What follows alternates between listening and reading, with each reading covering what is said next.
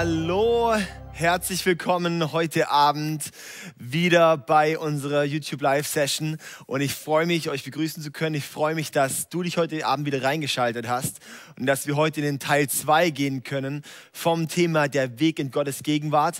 Letzte Woche haben wir schon gestartet und ich muss echt sagen, hey, also es ist echt ein Ding, jeden Abend haben wir solche crazy Angebote und heute Abend geht es eben weiter in dem Thema der Weg in Gottes Gegenwart anhand der Stiftshütte und ähm, ja, ich möchte dich einladen, ähm, dich anzuschnallen, dass du was zum Schreiben bereithältst, dass du auch übst äh, zu Hause, wie man auch in der Church ist, wenn ich was Gutes sage, dann kannst du einfach aufstehen, come on, klatschen, Amen und so weiter reinrufen.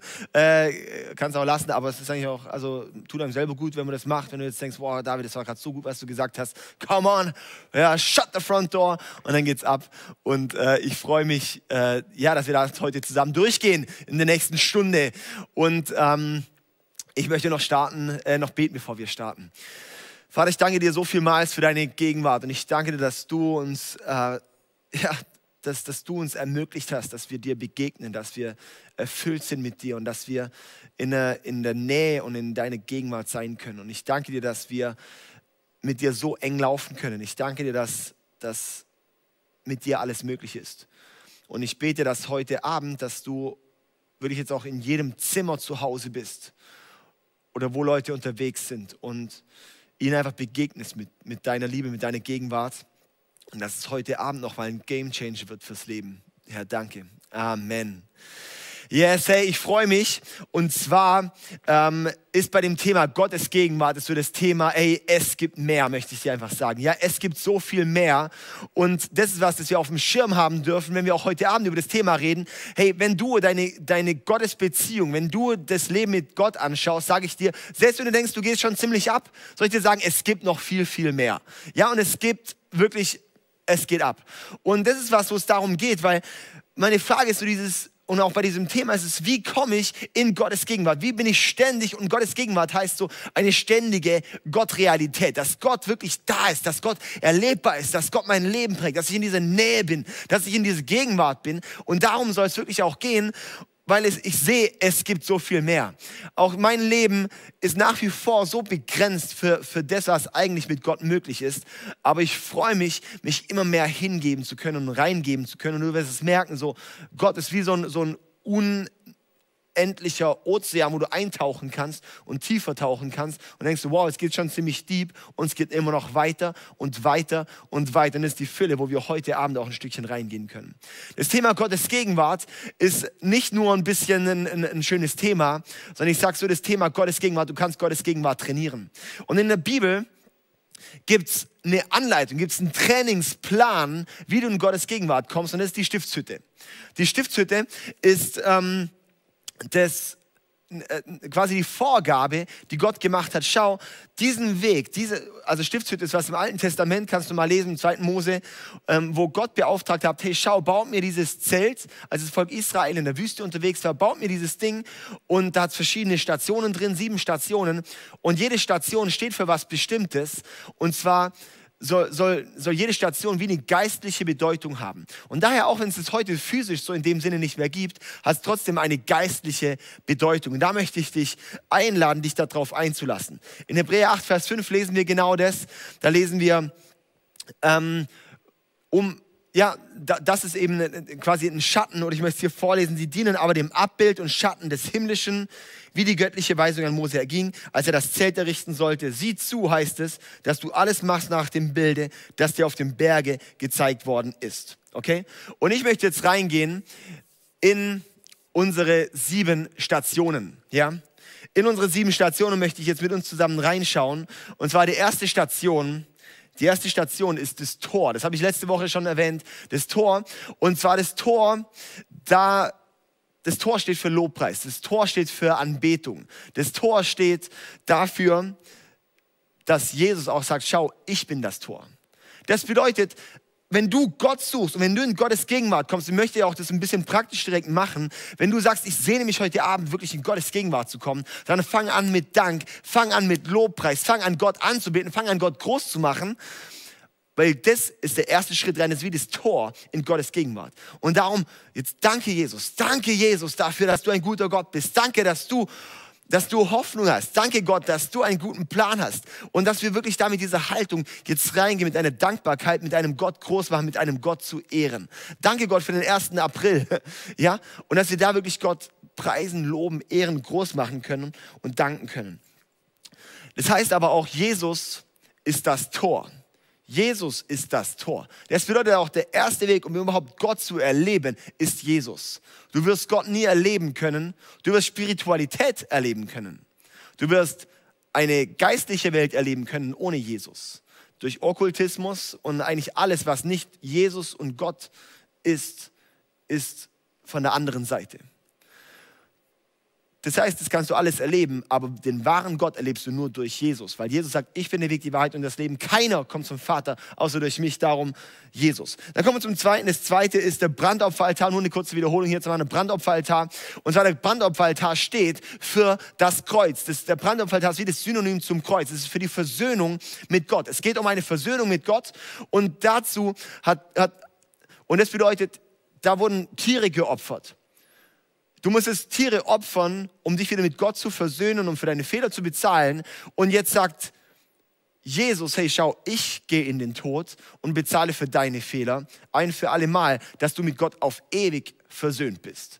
Und darum ist der, das, äh, der, ähm, der Brandopferaltar ist das Synonym fürs Kreuz. Das heißt, die nächste Station in deinem Leben, wenn du Gott suchst, nach dem Anbeten, nach Gott zu preisen, Gott groß zu machen, ist das Kreuz nochmal neu zu erkennen. Zu sehen, Jesus und ich komme zu dir. Und da sehen wir auch, das Kreuz ist quasi auch wie das Tor in Gottes Gegenwart. Weil viele Leute hören am Kreuz auf, das Kreuz ist aber der Anfang.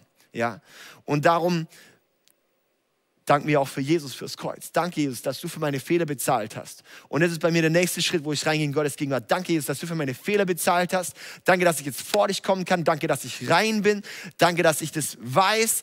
Und dann gehe ich da durch und in die nächste Station rein. Die nächste Station ist das Waschbecken. Das Waschbecken steht für die Reinigung. Reinigung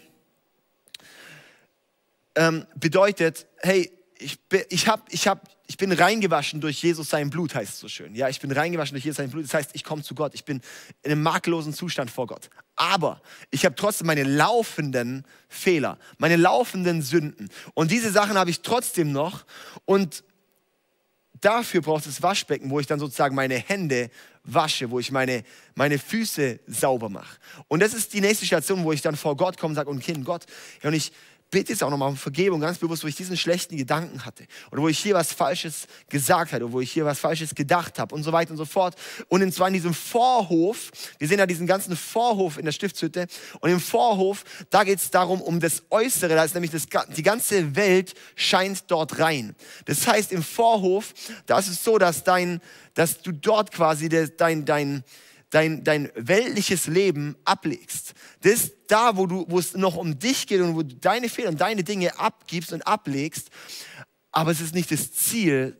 Das heißt, wenn dein Glaubensleben nur um dich geht, weißt du, warum du nicht tief kommst mit Gott. Und darum geht es hier rum, wirklich im, im, im Vorhof, außen bei den ersten Stationen, da geht es darum, wirklich deine, deine äußeren, dein, dein, dein Leben quasi reinzumachen. Ja? Das Waschbecken ist auch innen wie ein Spiegel und das heißt, dass das Wort Gottes, dass die Bibel, das Wort Gottes wie ein Spiegel ist. Das heißt, dass dieser Spiegel, dass die, dieses Waschbecken auch für das Wort Gottes steht. Das heißt, wenn du da deine Dinge bereinigt hast und dann auch ins Wort Gottes siehst, dass dir quasi auch wie die Dinge zeigt und dann aber auch in deinem Leben zum Leben kommt. Und es ist so genial, dass wir das wissen dürfen, dass Gott dort dein Leben wirklich verändern wird, wenn du ins Wort Gottes gehst. Viele Leute, viele Christen hören dort auf und lesen einfach ein bisschen die Bibel. Aber es geht nicht darum, nur ein bisschen die Bibel zu lesen, sondern es geht darum, dass das Wort Gottes lebendig wird in deinem Leben. Ja? Und darum auch hier das Waschbecken, hey, lass uns da wirklich so auch so im Wort Gottes baden, dass wir im Wort Gottes baden. Da werden unsere Gedanken, unser Herz wird dort gereinigt. Und hier in diesem ganzen äußeren Bereich, im ganzen Vorhof, der wird quasi der Bereich von meiner ganzen menschlichen Natur, wo es um mich geht, abgelegt. Und das mache ich als nächstes Schritt, wo ich dann wirklich auch in die Bibel gehe und in die Bibel schaue und merke, wow, okay, jetzt gebe ich das ab, jetzt werde ich dort frei, jetzt lasse ich dort Dinge ab. Jetzt bin ich ready, Und jetzt, wenn ich da die Dinge abgegeben habe, bin ich ready, weil kein Schmutz und keine falschen Gedanken mehr mich regieren, sondern ich bin bereit, dass es jetzt um Gott geht. Ihr könnt euch auch die, gerne die, die, Message vom, vom Alessio gestern Abend nochmal anhören zur Anbetung, die war einfach next level. Ja, ähm, äh, irgendwas mit Anbetung war das richtig, richtig stark, um es da auch rumgeht. Hey, es geht darum, Gott zu ehren, Gott groß zu machen. Es geht da nicht um mich. Und das ein Schlüssel, wenn wir verstehen, dass es nicht um mich geht, sondern um Gott, dann wirst du merken, dass sich etwas transformiert und, und deine Power draußen entsteht. Und dann sehen wir, okay, jetzt, jetzt bin ich sozusagen da im Wort Gottes. Ich bin da im Wort Gottes. Ich bin da in der Bibel drin. Und dann zieht es weiter und plötzlich ist dann dieses Zelt da, wo es dann ins Heiligtum geht. Das Zelt heißt Heiligtum. Der erste Teil vom, vom, ähm, vom, vom Zelt ist das Heiligtum. Da ist drin nochmal ein Vorhang, das ist das Allerheiligste dahinter, aber das, der nächste Schritt ist das Heiligtum. Und da gehst du ins Zelt rein und das ist eben genau dieser Moment, wo du so sozusagen in der Bibel liest, wo du, wo du merkst, jetzt habe ich mich abgelegt und plötzlich, wuff, merkst du, jetzt geht es nicht um mich, sondern es geht um Gott. Und es ist geistig, was passiert, wenn du ins Heiligtum kommst. Wenn du im Worship bist, wenn du in der Bibel liest, wenn du Zeit mit Gott verbringst und plötzlich merkst, plötzlich wird es kraftvoll. Plötzlich kommen vielleicht so diese Gänsehautmomente. Plötzlich kommen so diese Momente, wo du merkst, und es ist nicht nur eine Gefühlssache, sondern wirklich die geistliche Realität, die wir dort, die wir dort sehen und erleben. Und da ist vielleicht dann auch so eine, so eine Ehrfurcht vor Gott, so eine Geborgenheit und so weiter da. Was sehr spannend ist, im ganzen Vorhof, im ganzen Vorhof waren, ähm, war, war Bronze. Im ganzen Vorhof war Bronze und jetzt drinnen ist alles nur noch Gold. Und es zeigt eben auch, außen geht es um Bronze, außen geht es um Gericht, außen geht es um, um was, eigentlich nur um, um, um was Schmutziges sauber zu machen. Drin ist es heilig, drin ist es sauber, drin ist es stark. Ja. Okay, und dann kommt man rein in dieses Heiligtum und dann haben wir dort rechts und links Stationen ähm, 4a und 4b oder man kann auch sagen einfach 4 und 5 stehen. Und ich möchte die erste Station anschauen, ist der Tisch der Schaubrote. Der Tisch der Schaubrote. Das sind alles so komische Begriffe, gell? Ich, ich habe mich auch immer gefragt, was ist das für komisches Zeug, aber gut, ist halt so. Und ähm, der Tisch der Schaubrote steht für Gemeinschaft, für Erfüllung und für Zufriedenstellung. Der steht für so auch diese Gemeinschaft wirklich da mit Gott. Diesen Tisch, der war so ein Meter mal anderthalb Meter, kleines Ding, 60 Zentimeter hoch. Und ein Tisch steht normalerweise für Gemeinschaft. Ja, so sagt, ich gehe dort in Gemeinschaft, ich sitze dort, auch im Orient, da saß man auf dem Boden, das heißt, darum war der 60 Zentimeter hoch, man sitzt dort am Boden und hat Gemeinschaft. Und es steht darum, der Tisch der Schaubrüte steht als allererstes wirklich für Gemeinschaft mit Jesus zu haben. Gemeinschaft mit Jesus zu haben, Zeit einfach mit ihm zu haben, ohne dass es um dich geht, sondern einfach Gemeinschaft zu haben. Meine Frau und ich sind heute neun Jahre zusammen, ja. Die wertvollen Momente sind die, wenn wir einfach Gemeinschaft haben, ohne dass ich was brauche. Wenn sie sagt, oh Sarah, kannst du mir noch kurz hier was helfen, da was helfen, da was machen. Das sind keine Qualitätszeiten. Die Qualitätszeiten sind die, ohne Agenda zusammenzusitzen. Und das ist die Gemeinschaft, das ist die Tischgemeinschaft, die extrem wichtig ist, dass wir die mit Jesus haben dass ich einfach Zeit verbringen möchte mit meinem Gott. So krass, dass Gott mit dir Zeit verbringen möchte. Die Frage ist, wie reagieren wir darauf? Jesus hat quasi wie den Tisch für dich bereitgestellt und die Frage ist, sitzen wir da überhaupt dran oder nicht? Und ich möchte dich einfach ermutigen, dass du wirklich auch diese Tischgemeinschaft mit Gott wirklich auch annimmst. Dann auf diesem Tisch, dort sind Schaubrote. Schaubrote ähm, sind sozusagen zwölf Schaubrote gewesen, da waren goldene Teller und da waren so zwölf Leibe von diesen ungesäuerten Broten drauf. Die erinnern uns ans Passa. Da haben wir am Sonntag erst drüber geredet, das Passafest. Und diese ungesäuerten Brote, die waren durchlöchert. Und es ist so krass, weil es heißt, alles im Alten Testament, alles im ersten Teil der Bibel deutet alles auf Jesus hin. Und so sehen wir das auch wieder, weil wenn Jesus sagt, hey, schau, das ist mein Leib, der für dich gebrochen wurde, der für dich durchbohrt wurde. Und dann haben wir dort diese Schaubrote, die durchbohrt sind, wissen wir ganz genau, was das für eine Bedeutung hat. Dass die Schaubrote für Jesus stehen.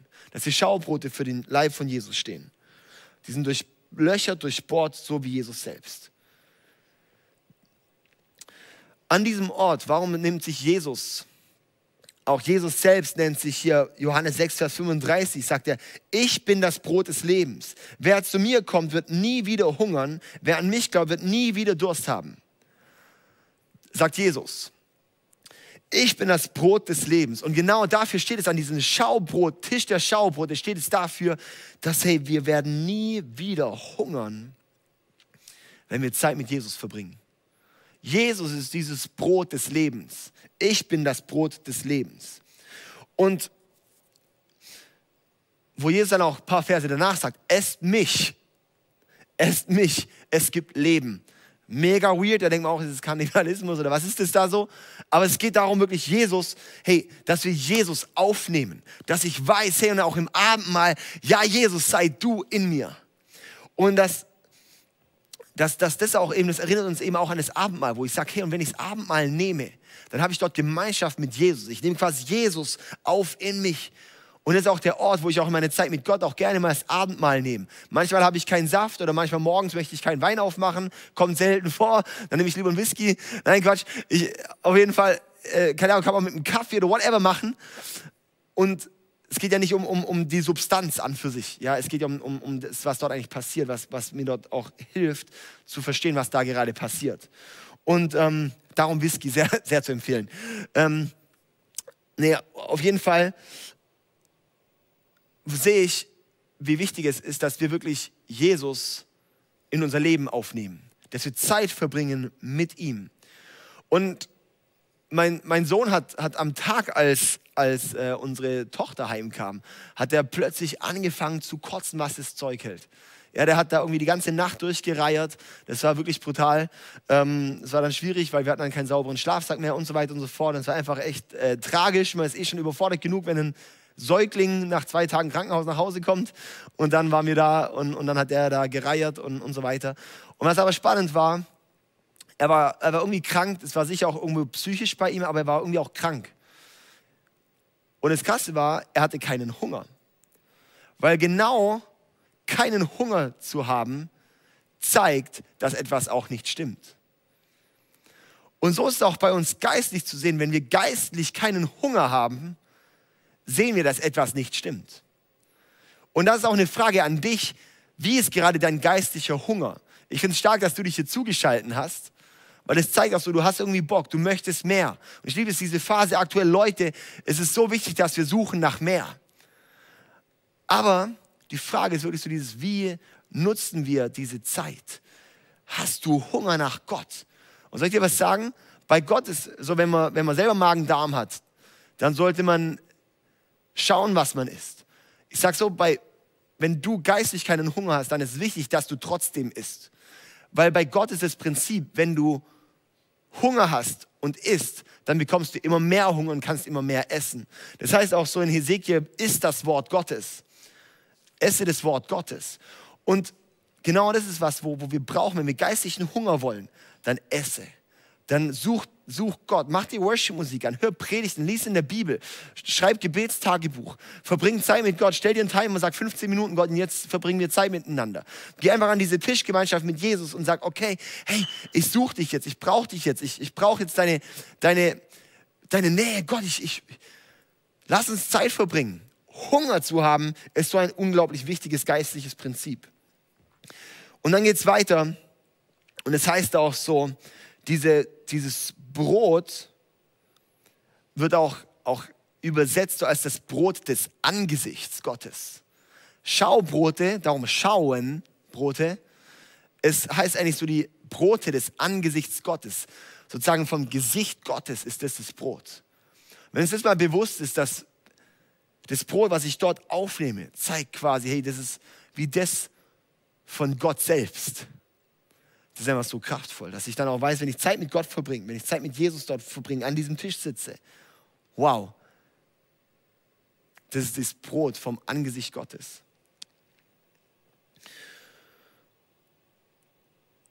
Das ist der Ort an dem Tisch der Schaubrote, wo ich auch sage, da hat so dieses Ganze, wo wir auch in den Psalmen immer wieder sehen, so warten auf Gottes Gegenwart. Gott, ich warte auf deine Gegenwart.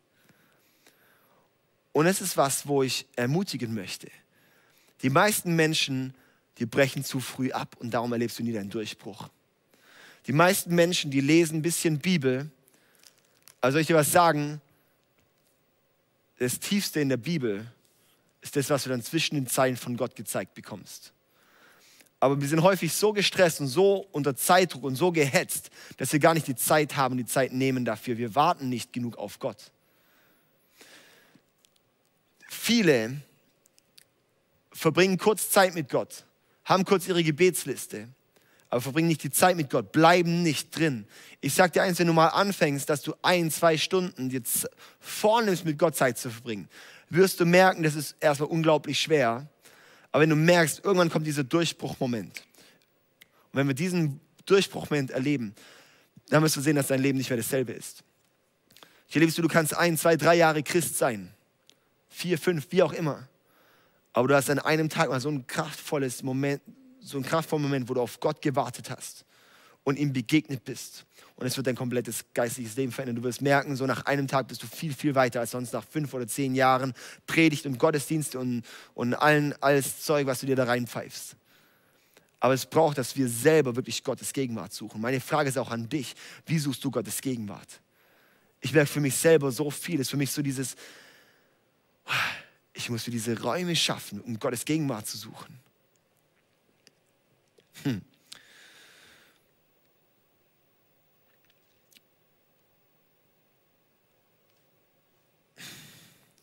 Dann parallel neben diesem Tisch der Schaubrote ist dieser siebenarmige Leuchter, der Minora.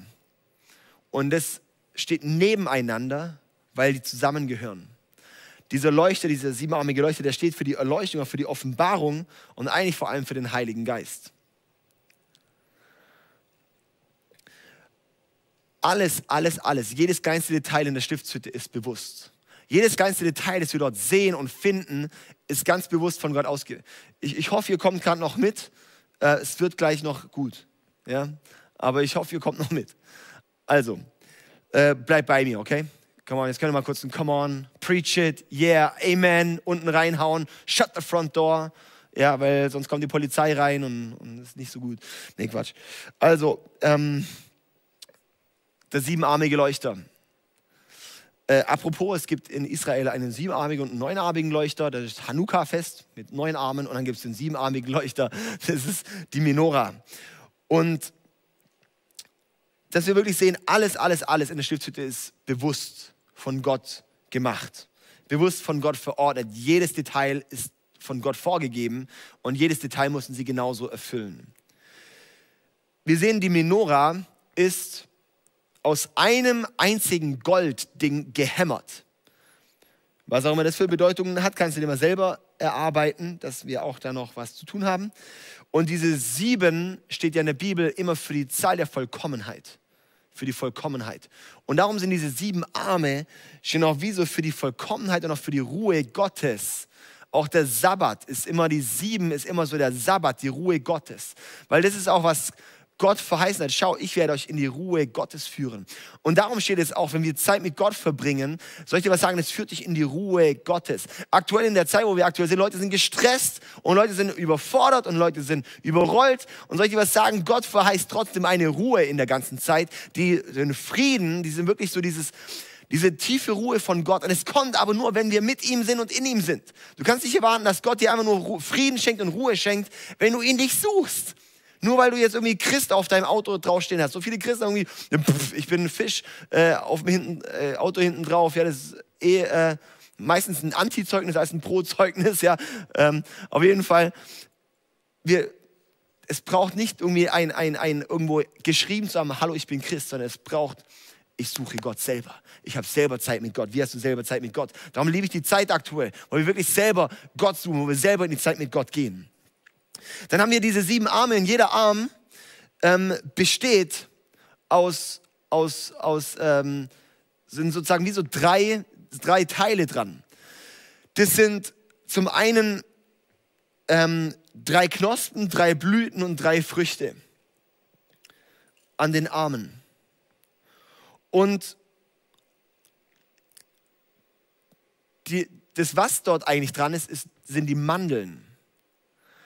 Warum Mandeln, Gott?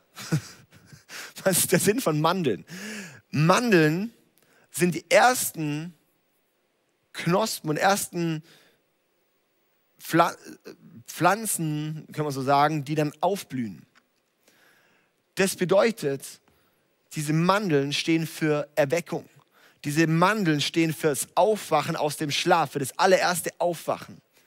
Das heißt, auch in unserer aktuellen Zeit ist es extrem wichtig, dass wir sehen, hey, wenn wir dort Zeit mit Gott verbringen, das wird uns erwecken.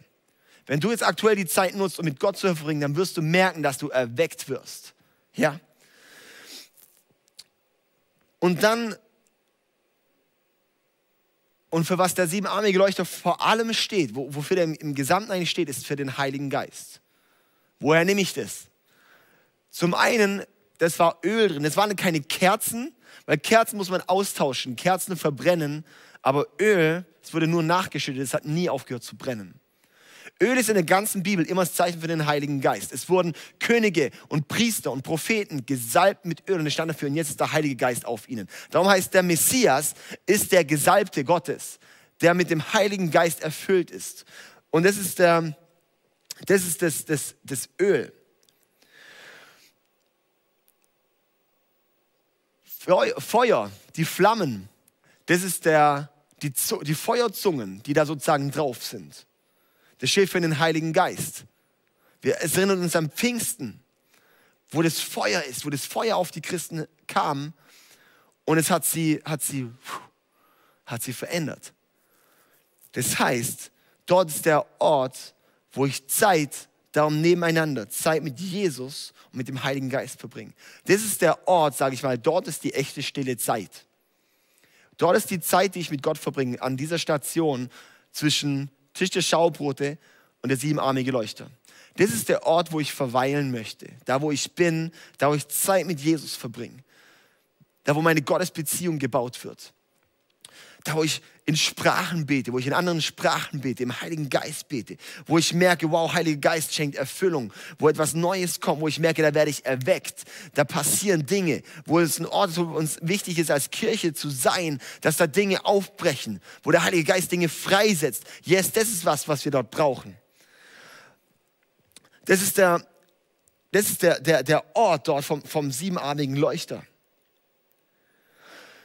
Du bist draußen im Vorhof und du hast dort die Sonne, die scheint. Dann kommst du in das Zelt rein, das Zelt war komplett lichtdicht.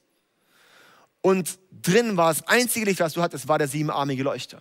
Das bedeutet, an dem Ort, wo du mal dein, dein, dein, dein altes Zeug alles abgegeben hast und Zeit mit Gott verbringst, wirst du merken, dass das einzige Licht, die ganze Offenbarung, die kommt, die kommt von Gott. Das heißt, dass der Heilige Geist dort scheint, dass der Heilige Geist dir die Richtung zeigt. Dass wenn du dich nicht auf Gott verlässt, wirst du nicht wissen, wo es hingeht. Das ist der Ort, wo du die Richtungsweisung von Gott bekommst, wo du von Gott auch Dinge gesagt bekommst. Wir sehen in Offenbarung 2, Vers 5, wo die sieben Sendschreiben sind. Das ist eine Sendschreiben an die Gemeinde in Ephesus. Und da heißt es, erkenne doch, Offenbarung 2, Vers 5, erkenne doch, wie weit du dich von deiner ersten Liebe entfernt hast. Kehre wieder zu mir zurück und bemühe dich so, wie du es am Anfang getan hast. Wenn du dich nicht änderst, werde ich kommen und deinen Leuchter von deinem Platz unter den Gemeinden wegnehmen. Und es ist eine Sache, das steht auch ganz klar dort, auch so dieses, wie so dieses, ey, und, und wenn, wenn wir die Liebe, die Gemeinschaft zu Jesus verlieren, wenn wir die Liebe zu Jesus verlieren, dann wird der Heilige Geist bei uns auch keine Kraft mehr haben. Darum eben, Tische, Schaubrote und der siebenarmige Leuchter nebeneinander.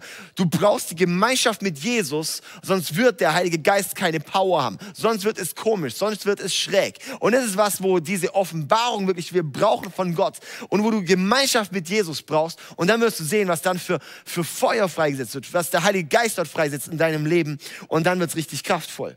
Aber das Problem ist, Viele verlassen die erste Liebe. Viele bleiben dann nur noch draußen in ihrem Vorhof und denken, oh ja, das Kreuz und oh gut, Jesus, danke, dass du für mich gestorben bist, dass ich in den Himmel komme. Und Jesus sagt so, Mensch, ja, da draußen, da habe ich doch, das, das ist, da geht's doch gar nicht drum. Es geht nicht darum, dass du in den Himmel kommst, sondern dass der Himmel in dich kommt. Dass du mit mir Zeit verbringst, dass du drin bist, dass du Intimität mit mir hast, dass du Gemeinschaft mit mir hast. Darum geht's Jesus. Und daraus kommt dann auch die Autorität im Heiligen Geist und so weiter und so fort. Dann geht's weiter. Dort ist, ich sehe viele, viele, Christen und viele Gemeinden laufen ohne der Kraft vom Heiligen Geist. Sehr, sehr, sehr viele Christen laufen ohne befähigt zu sein mit dem Heiligen Geist. Wo erlebst du Zeichen und Wunder und hörst, dass der Heilige Geist spricht und, und erlebst wirklich auch Richtungsweisung von ihm und, und diese Dinge.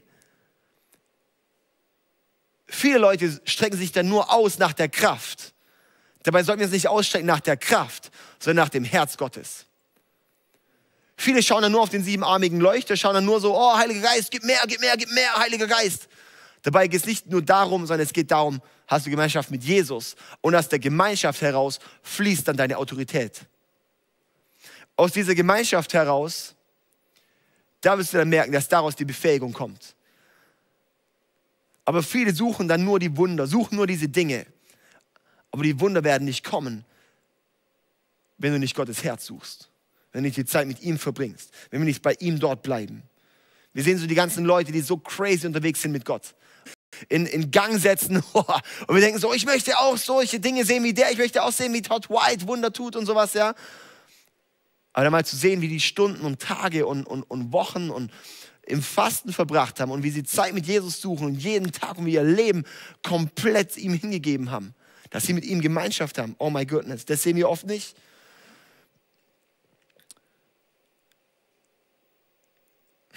Es ist so wichtig, dass wir Gemeinschaft mit ihm haben. Dass wir Intimität mit ihm haben.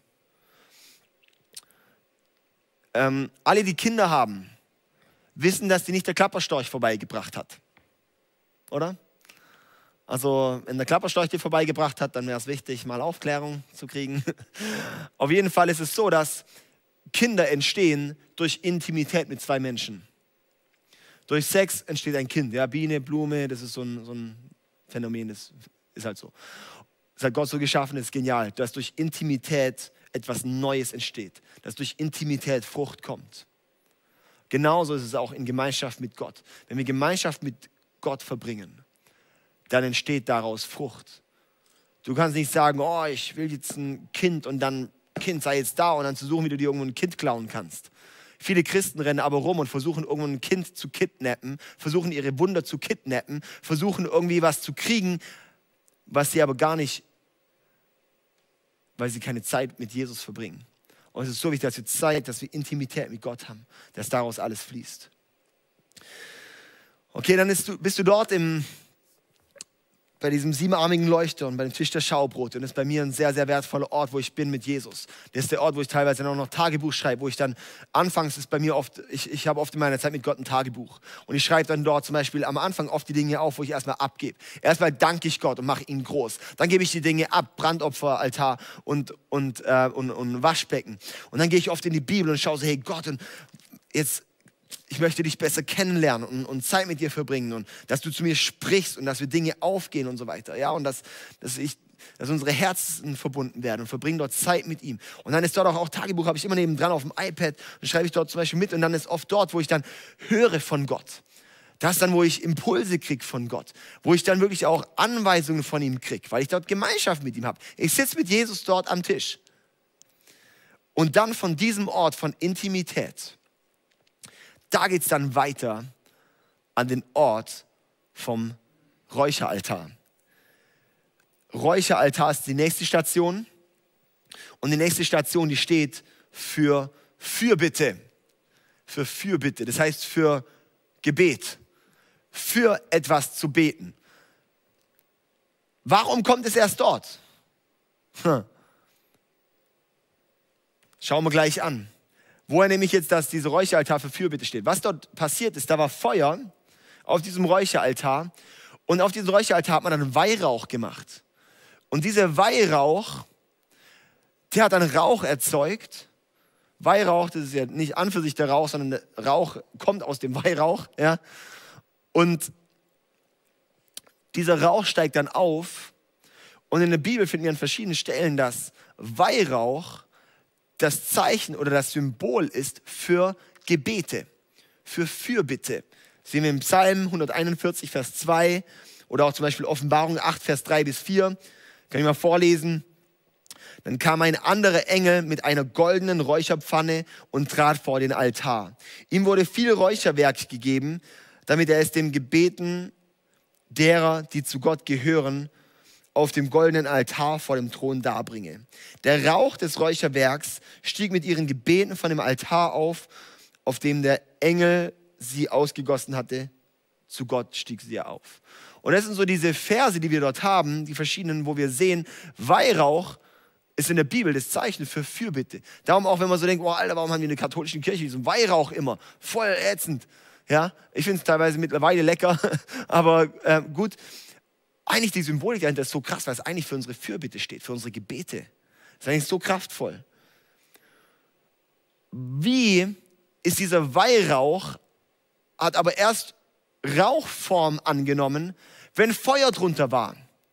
Und wir müssen wieder verstehen, alles, jedes kleinste Detail in dieser Stiftshütte hat seinen Sinn. Alles, was dort drin ist, jedes kleinste Detail muss seinen Sinn haben. Das bedeutet, Weihrauch steigt nur auf, wenn Feuer drunter ist. Und genauso ist es auch bei uns, dass deine Gebete nur Kraft kriegen, wenn du Feuer dahinter hast. Und dieses Feuer mit Gott entsteht nur durch Intimität.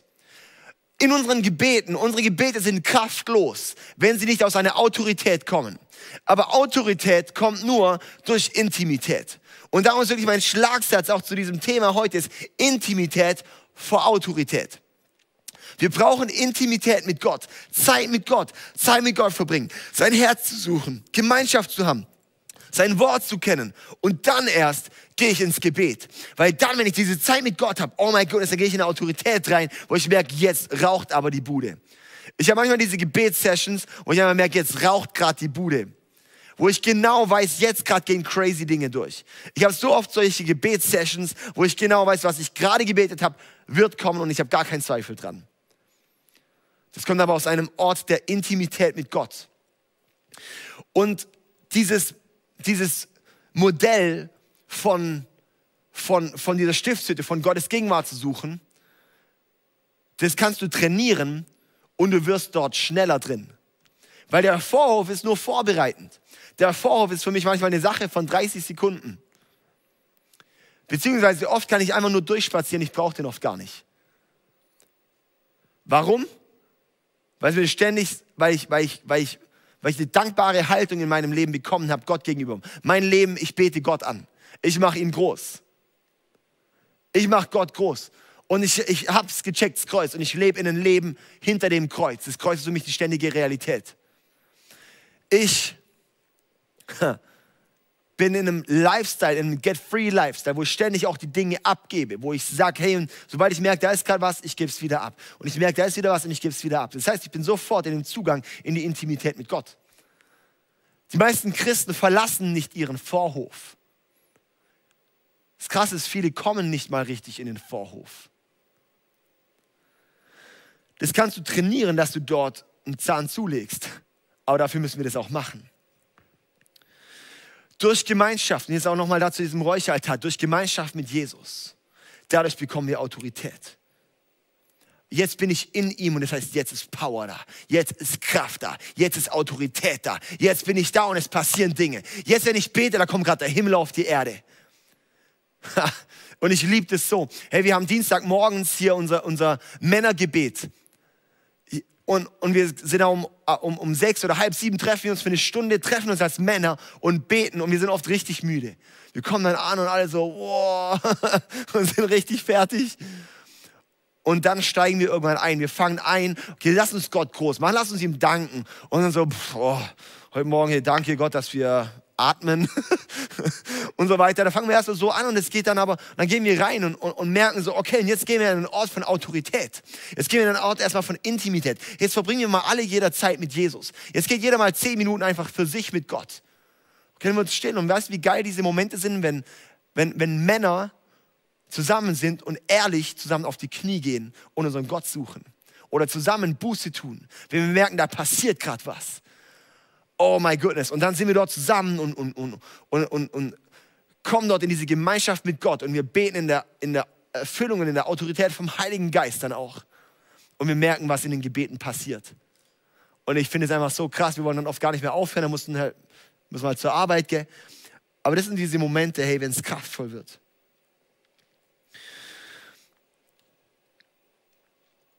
ich möchte noch einen weiteren Vers, Johannes 4, Vers 23 heißt es, aber die Zeit kommt, ja, sie ist schon da, wo Menschen Gott als den Vater anbeten, anbeten werden, Menschen, die vom Geist erfüllt sind und die Wahrheit erkannt haben. Das sind die wahren Anbeter. So möchte der Vater die haben, die ihn anbeten. Okay? Es kommt die Zeit, wo die Menschen Gott als den Vater anbeten werden. Und es war damals schon eine Revolution. Ein Vater war eine Revolution. Das war für sie sehr krass. Wow, krass. Gott kann ich Vater nennen. Das was Jesus gesagt hat, ist schon crazy. Wow, Gott als Vater. Das heißt, es ist eine Beziehung, wird dort ausgedrückt. Gott als den Vater anbeten. Menschen, die vom Geist erfüllt sind, der Heilige Geist erfüllt sind und die Wahrheit erkannt haben. Jesus ist der Weg, die Wahrheit und das Leben. Tische Schaubrote, Heiliger Geist. Das sind die wahren Anbeter. So möchte der Vater die haben, die ihn anbeten. Das ist Gottes Anliegen.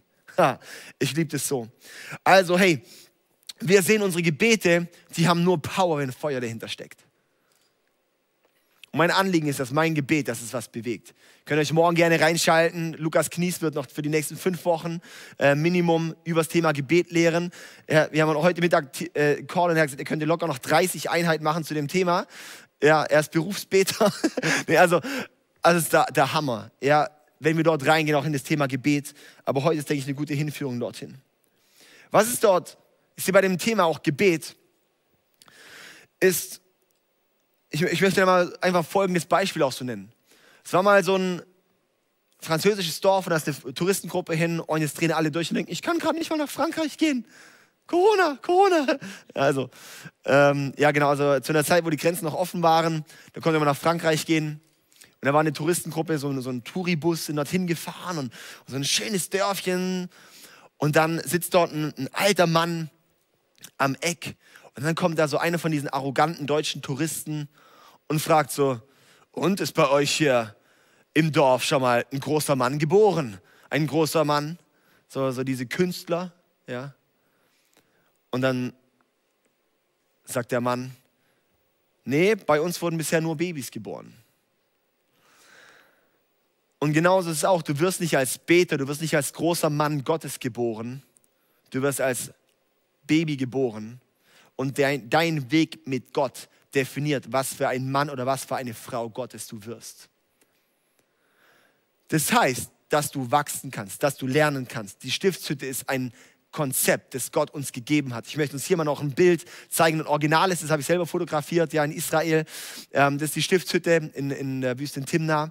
Kann man noch das nächste Bild auf dem nächsten Bild sehen wir dann auch konkret so diese Stationen, das ist dann der Brandauffalltar, wie das dann eigentlich aussah. Dann können wir rein ins, äh, ins Zelt, so dass er dann aus. Links war dann diese Menora. Das ist alles eigentlich sehr klein, ja. Und dann haben wir hier drin dann die Bundeslade. Und ähm, da, genau einfach, dass wir da mal ein bisschen Bild zu haben. So sah das dann ungefähr aus. Es war ist versucht recht wahrheitsgetreu, versucht nachzubauen, äh, sah an für sich unspektakulär aus. Und das ist eben das Coole, weil Gott geht es nicht um irdische Dinge, ihm geht es um geistliche Dinge, die für uns eine Realität werden.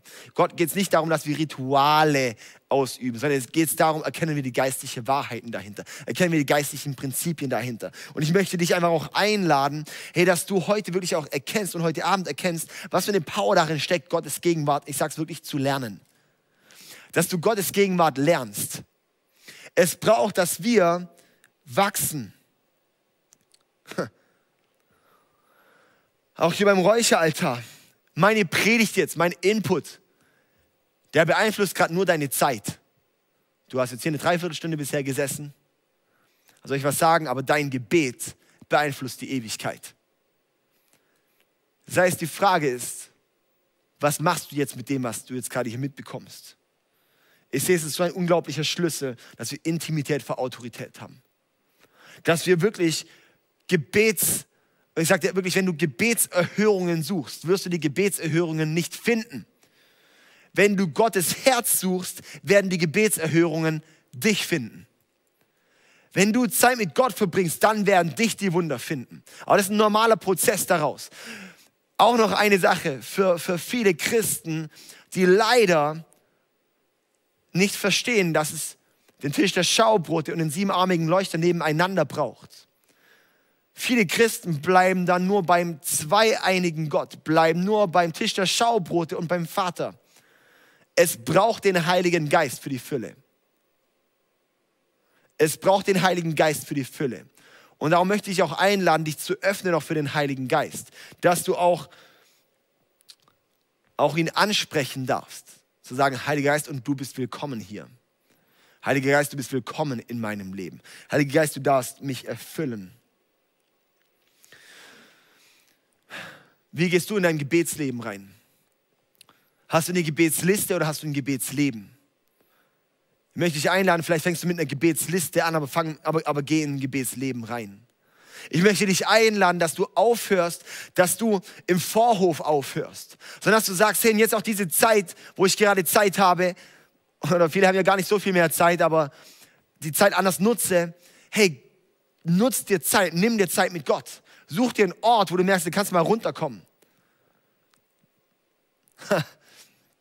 Viele Leute, aktuell ist ja mega der Trend, auch ganze Meditation und das ganze Kack. Und ich möchte, das ist ja schon schön und gut. Deine Seele zur Ruhe kommen, ist wichtig und deine innere Mitte. Soll ich dir was sagen? Wenn du Zeit mit Gott verbringst, da kommt nicht nur deine Seele zur Ruhe, sondern da wird dein Geist noch empowered. Diese Dimension hat leider keiner, außer wir als Christen. Und ich denke, gerade wir als Christen dürfen in der aktuellen Zeit einen Unterschied machen, dass wir merken, was daraus entstehen darf. Das Beten und diese Zeit mit Gott, das kann anfangen von einer Pflicht. Und dann das wird zu einer Disziplin. Und dann wird es zu einer Freude. Ganz häufig müssen wir uns erstmal überwinden, dass es wie zu einer Pflicht wird. Dass ich erkenne, und jetzt mache ich es. Jetzt nehme ich mir die Zeit dann wird es zu einer Disziplin und dann wird es zu einer Freude. Aktuell, ich muss sagen, so seit der Geburt von unserer Tochter, das ist zwei Monate her, ich habe, glaube zweimal Sport gemacht. Das ist mega schlimm, ich nehme zu wie die Sau. Ich habe eigentlich gefastet, äh, habe mich richtig gefreut, dass dazu noch ein, bisschen, ein paar Kilo weg waren. Mittlerweile alles wieder da. äh, schön, äh, schade eigentlich, ja. Und ich merke so, ey, aktuell auch noch Fitnessstudios geschlossen. Bisher war es so, ich muss mich nur motivieren, in ein Fitnessstudio zu gehen. Und dann, wenn ich im Fitnessstudio war, habe ich eh Sport gemacht. Jetzt aktuell, ich kriege mich einfach null mehr aufgerafft zum Sport machen. Ich muss es mir wie zu einer Pflicht machen, Sport zu machen, weil ich will es ja eigentlich. Viele Christen wollen ja Zeit mit Gott verbringen. Die meisten Christen wollen doch mit Gott näher zusammenwachsen. Die meisten Christen wollen doch sehen, dass Wunder passieren. Wollen sehen, was es bedeutet, dass Gott spricht. Wollen mit ihm Herzensverbundenheit haben. Wir wollen das ja. Darum lass uns das auch priorisieren und zu einer Pflicht machen. Auch, auch terminieren, zu sagen, ja, und da nehme ich mir diese Zeit. Und dann zu einer Disziplin machen. Zu sagen, jetzt eigne ich es mir an. Und ich mache es halt einfach. Und ich mache es einfach. Und dann wirst du merken, von daraus kommst du zu einer Freude. Hm. In Johannes 15, Vers 7 heißt es, doch wenn ihr mit mir verbunden bleibt und meine Worte in euch bleiben, könnt ihr bitten, um was ihr wollt und es wird euch gewährt werden. Wenn ihr mit mir verbunden bleibt und meine Worte in euch bleiben, könnt ihr bitten, um was ihr wollt und es wird euch gewährt werden. Das heißt, wenn wir mit Jesus verbunden bleiben, dann können wir bitten, was wir wollen. Dass uns das mal bewusst ist, was uns zugesprochen wird, was Gott uns anvertraut, was Gott uns zusagt, ist einfach bombastisch. Und ich freue mich da so sehr und ich sehe so, hey, lasst uns, lasst uns wirklich reinwachsen. Lasst uns Zeit haben wirklich mit Gott. Lasst uns Zeit verbringen mit Jesus. Lasst uns sein Herz suchen. Lasst uns reinwachsen wirklich in die Autorität, die er hat. Lasst uns reinwachsen wirklich in die Fülle vom Heiligen Geist. Und dann, dass wir reingehen in die Fürbitte, in die kraftvolle Fürbitte. Und dann ist es krasse, an diesem Ort, da geht es dann weiter in das Allerheiligste aus einer krassen Fürbitte heraus, wenn du in, in einem krassen Gebet bist, wenn es dann wirklich gar nicht mehr in erster Linie um dich geht, weil das Krasse ist an diesem Ort von Fürbitte, wenn du Intimität mit Gott hattest, wenn du draußen dein altes Ich liegen lassen hast, an dem Ort gehen deine Gebete nicht mehr um deine Wünsche, sondern um Gottes Wünsche. Darum haben diese Gebete dort so viel Kraft, weil es nicht mehr deine Wünsche sind, sondern Gottes Wünsche. Dann ist wirklich, wenn wir beten, dein Wille geschehe. Und das Krasse ist an dem Ort, da weißt du dann, was Gottes Wille ist, weil du wirst dann beten in jeder Autorität. Und was wir in seinem Namen bitten werden, das wird dann passieren. Darum haben manche Leute Autorität im Gebet und manche weniger. Aber das gute Nachricht ist, wir können da alle reinwachsen.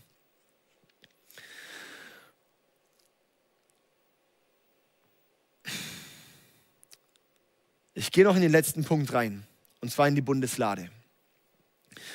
Und zwar die Bundeslade, dann bist du dort in, in Fürbitte und aus dieser Fürbitte heraus, da scheint dann quasi wie so die Herrlichkeit Gottes. Du musst dir vorstellen, dass der ganze Weihrauch, der ganze Raum ist voll mit Weihrauch. Und dann gehst du rein durch diesen Vorhang und dann ist dort die Herrlichkeit Gottes, heißt es so schön. Hm. In dem Allerheiligsten können wir nochmal in das Bild gehen von der Bundeslade von dem originalen Bild, dass ihr das nochmal kurz seht. Und zwar in dem Allerheiligsten. Da drin war die Bundeslade Gottes. Und ich möchte kurz erklären, ähm, was das eigentlich war. In Hebräer 9, Vers 3 bis 5 heißt es, hinter dem zweiten Vorhang aber war das Zelt, welches das Allerheiligste heißt. Darin waren das goldene Räuchergefäß und die Bundeslade, ganz mit Gold überzogen. In ihr waren der goldene Krug mit dem Manna und der Stab Aarons, der gegrünt hatte, und die Tafeln des Bundes. Oben darüber waren die zwei Cherubim der Herrlichkeit, die überschatteten den Gnadenort. Also, das war sozusagen diese Bundeslade, das war so ein Kasten, aber gar nicht mal groß. Da drin war der Stab von Aaron. Da drin waren die Gesetzestafeln, die zehn Gebote waren dort drin. Da war Manna und oben drüber waren zwei Engel. Die Cherubim waren die größten Engel, die es gab. Dieser Ort ist der Ort, wo wir sehen, da hat es kein Licht drin. Das Einzige, was dort gestrahlt hat, im, im Heiligtum hatten wir noch den siebenarmigen Leuchter, das war noch wirkliches Licht. Da drin gab es kein Licht, außer die Herrlichkeit Gottes, die selbst gescheint hat. Und das ist der Ort, den wir auch als Ziel haben mit Gott. Wenn du merkst, dass du aus einer krassen Fürbitte dann rauskommst, dann merkst du, dass du im Ort von Intimität bist in Gottes Herrlichkeit. Und der ist richtig crazy. Die Gesetzestafeln, die wurden in der Gegenwart von Gott geschrieben. Das heißt, die sind von Gott direkt geschrieben. Warum sind die in der Gegenwart Gottes? Warum ist es so was Besonderes? Weil es heißt, vertraue Gott. In dem Ort von Intimität mit Gott weißt du, dass Gott es gut für dich meint. Du weißt, dass du, das steht für eine Heiligkeit. Dass die Heiligkeit Gottes, die dort ist. Gott ist so unglaublich heilig und wenn wir, uns, wir dort uns vertrauen auf Gottes Leitung, dann ist es genau dieser Ort von, von, von, von Gegenwart Gottes. Dass wir sehen, dass, dass Heiligkeit da. Darum braucht es auch, dass wir uns draußen gereinigt haben, dass wir da drin heilig sind vor Gott. Ich will Gott dort gehorchen aus Liebe. Dafür stehen die zehn Gebote. Dann ist da drin der Stab Aarons gewesen. Der Stab Aarons, lesen wir in 4. Mose 17, könnt ihr mal nachlesen. Das ist da, wo Gott Aaron erwählt hat, weil dieser Stab gegrünt ist und alle anderen nicht. Das heißt, ich vertraue dort, dass Gott mich führt. Und da kommt auch die Führung von Gott nochmal ganz klar her. Da steht das Manna drin. Manna war das Brot, das Gott immer geschenkt hat. Jeden Tag neu. Das bedeutet täglich neu. Immer diese neue Frische mit Gott. Das bedeutet, jeden Tag brauchen wir eigentlich dieses frische Manna von Gott. Das heißt, wenn du Gottes Gegenwart suchst, jeden Tag neu brauchst du diese Füllung mit, dem, mit der Intimität von Gott. In Gottes Gegenwart bleiben wir frisch. Das Manna, das blieb dort frisch in dieser, in dieser Bundeslade drin. Das ist normal jeden Tag vergammelt, da drin blieb es frisch. Das bedeutet, wenn du in Gottes Gegenwart bleibst, wirst du frisch bleiben.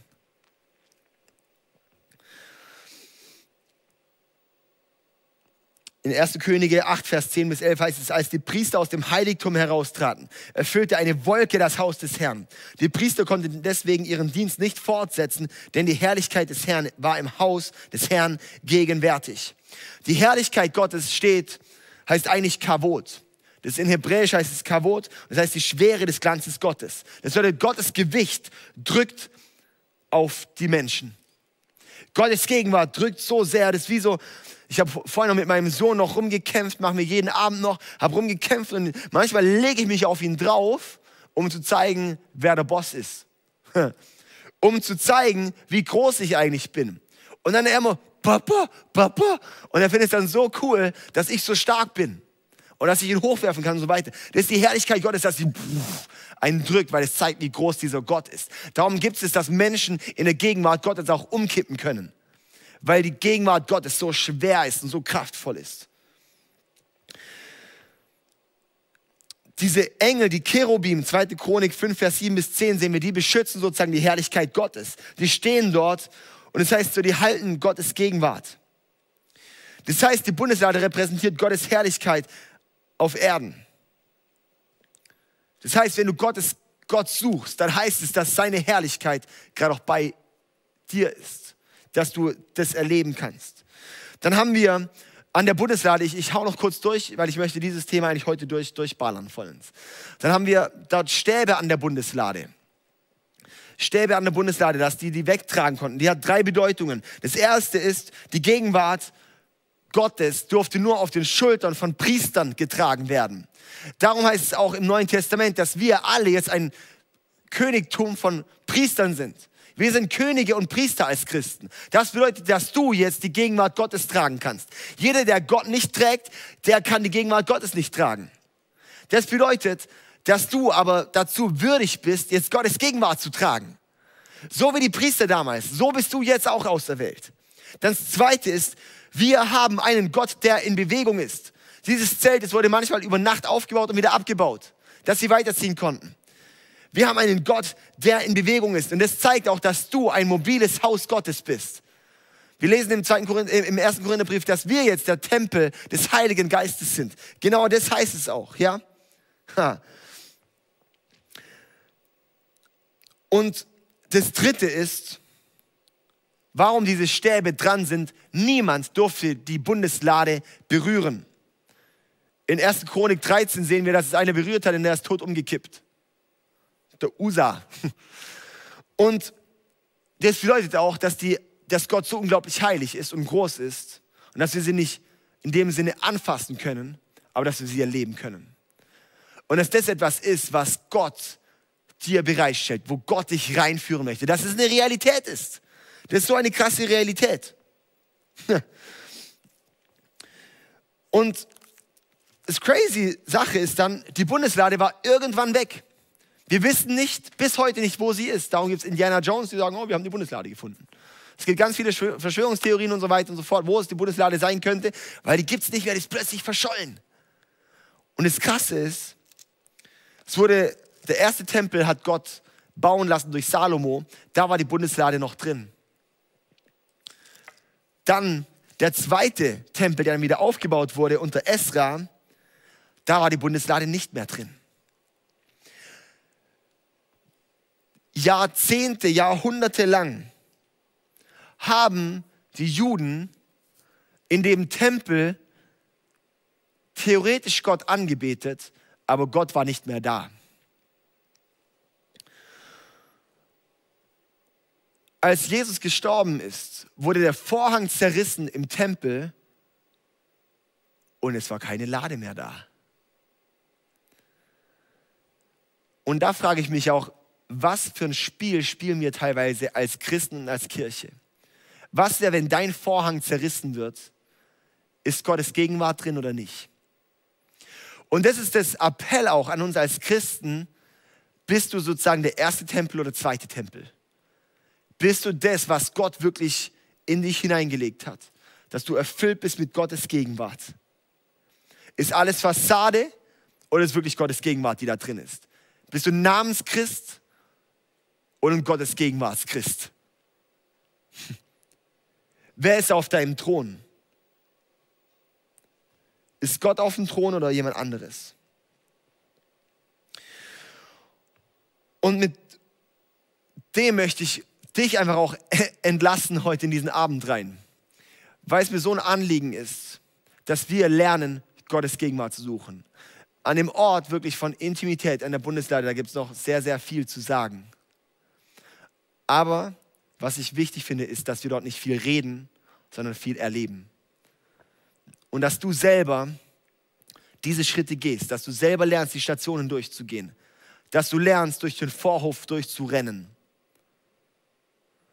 Und dass du dann im Zelt bist. Und dass du dort es liebst, Zeit mit Gott zu verbringen. Und dass du dann Zeit mit Jesus hast, dass du dann Zeit mit dem Heiligen Geist hast, dass du dann in Fürbitte gehst und dass du dann bei Gott, dem Vater, stehst, ist im Heilig, im, in, in der Gegenwart Gottes, in der Herrlichkeit Gottes, in, im, im, im Allerheiligsten. Und es ist der Ort, wo ich mir wünsche, wo wir als Christen hinkommen, wo ich mir wünsche, wo wir jetzt in der nächsten Zeit als Christen hinwachsen, zu lernen, wie können wir in der Gegenwart Gottes sein, wie können wir in der Herrlichkeit Gottes verweilen, wie können wir da drin bleiben. Und soll ich dir was sagen, da drin ist nichts mehr dasselbe. Es kam keiner aus dem Allerheiligsten raus unverändert. Bei Mose lesen wir, er war, im, er war bei Gott, er war vor Gott, er, war, er hat die Herrlichkeit Gottes gesehen. Und er hat dann gestrahlt. Und abschließend möchte ich uns noch den Vers vorlesen. Und zwar im Korintherbrief ist der.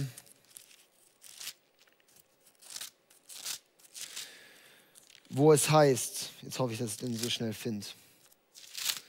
Müsste wahrscheinlich 2. Korinther 3 sein oder sowas, könnte ich mir jetzt vorstellen. genau, 2. Korinther 3. Ab Vers 7. Die alten Ordnungen mit ihren in Stein gehauenen Gesetzen führte zum Tod obwohl sie mit einer solchen Herrlichkeit begannen, dass das Volk Israel nicht einmal den Anblick von Moses Gesicht ertragen konnte. Denn sein Gesicht strahlte die Herrlichkeit Gottes aus, auch wenn dieser Glanz bald wieder verging.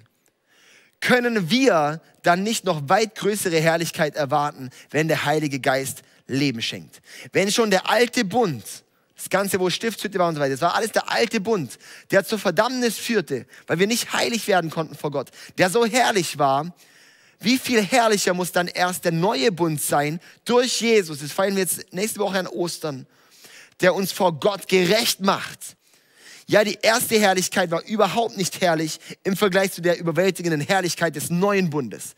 Wenn also schon der alte Bund, der noch vergänglich ist, voller Herrlichkeit war, dann besitzt der neue Bund, der in Ewigkeit bleiben wird, unermesslich viel größere Herrlichkeit. Da dieser neue Bund uns die Hoffnung gibt, können wir alles wagen.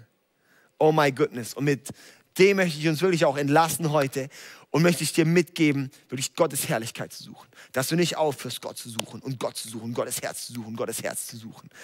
Und mit dieser Anleitung, die Gott uns gegeben hat, das ist nicht die Anleitung, die ich uns gegeben habe, sondern die Gott uns gegeben hat, mit der wirst du zum erfolgreichen Leben dort reingehen und du wirst erleben, was Gott dort offenbaren wird. Und ich möchte dich einladen, dass du dich auf den Weg lässt.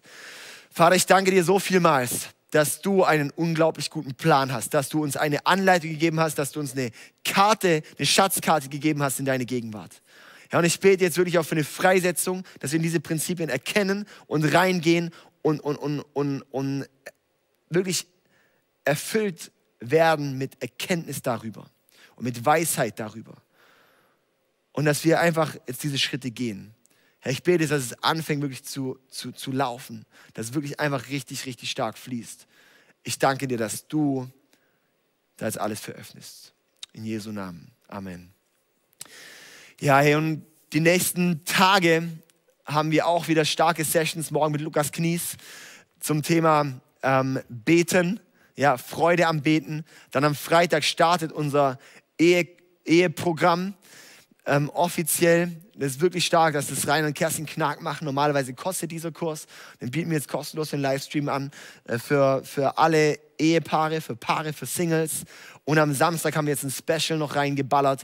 Und zwar mit dem Chris Assmann, der ein starker Unternehmer ist. Und wo ich mich riesig freue, mit ihm dort ähm, zu reden über Business und Finanzen in der Krise. Er ist selber schon durch mehrere Krisen gegangen, seit 17 Jahren ein Unternehmer.